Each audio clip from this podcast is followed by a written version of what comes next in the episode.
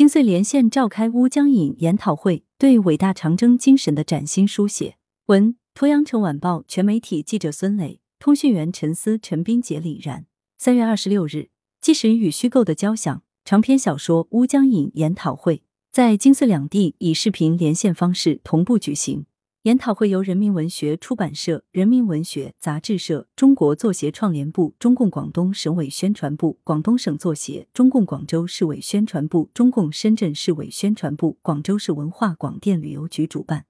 广州文学艺术创作研究院、花城出版社承办，广州市文联、深圳市文联协办。乌江影呈现的是长征史诗的另一个传奇，一支鲜为人知的秘密力量。这便是以破译三杰曾希圣、曹祥仁、邹必照为破译主力的中革军委二局。乌江引首发以来，在广大读者中引起了热情反响，文学界和史学界也予以高度评价。这部作品立体呈现了伟大征程史诗般的庄重和壮阔，被誉为对伟大长征精神的崭新书写。在本次研讨会上，与会专家从纪实与虚构融合的角度，对这部作品的文学性进行了深入解读和阐释。专家们一致认为，作家庞贝在小说主题、结构、叙事、人称和语言诸方面进行了创新性探索，使得小说文本呈现出很高的文学品质。在纪实与虚构的关系处理上，对于革命历史题材的创作提供了很多有益的启示。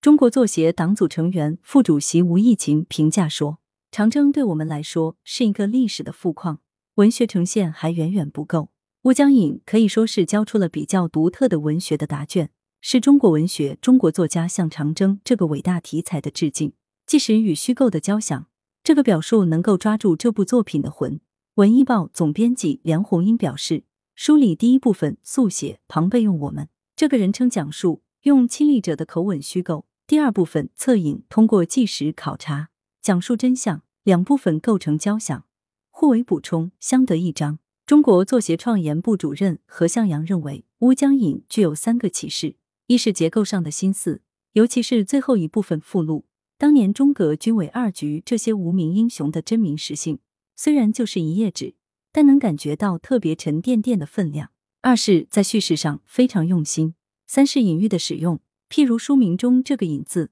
还有正文最后的“渡”字，渡过这条河。在中国当代文学研究会副会长贺绍俊教授看来，乌江引打破了虚构和纪实的固定概念。作者庞贝把小说的功能扩大，让我们看到小说的一种新的功能。我从这个角度来理解乌江引，我更愿意用“还原”这个词来理解庞贝写作的目的。中国人民大学文学院副院长杨庆祥在分析作品文体创新的同时，也谈及乌江引的技术意义。我们关于长征的书写和想象不是太多，而是太少。而且有特色的、有个性的、有力量的书写更是非常罕见。乌江引为当代文学写作关于长征的想象提供了新的视角。茅盾文学奖得主、人民文学杂志副主编徐泽臣认为，从《物尽藏》到《独角兽》，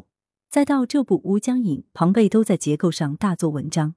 同时把纯文学的母题跟通俗小说或者类型小说的结构写法结合起来。乌江引基本素材都是从史料文献中来的。庞贝把最实的文献文学化，也就是说，把历史文学化，把非虚构的东西虚构化。他找到了一条路。八十六岁的资深信息高级军官贺成选，这位从延安走来的蓟珍战线老兵，作为军委二局事业的传承人，也亲临会场对《乌江影》的出版表示祝贺。他说自己所在系统出了三位作家：莫言、麦家、庞贝。《乌江影》最大的特点是真实，因此在军界获得了热烈的反响。原成都军区一局局长张俊在书面发言中说：“乌江引是对那段历史传奇的有温度的描写。”红军破译三杰之一邹必照之女邹雪芳也亲临北京会场。他说：“乌江引再现了那个令人难忘的隐秘岁月，读来令人不忍释手。”广东省作家协会党组书记、专职副主席张培忠评价说：“这是一部具有大气磅礴之势和绚烂夺目之美的探索之书、创新之作、独特之书。”在张培忠看来，该书的独特性体现在三个层面：一是题材本身的独特性，二是叙事视角的独特性，三是作家写作的独特性。来源：羊城晚报羊城派，责编：朱少杰。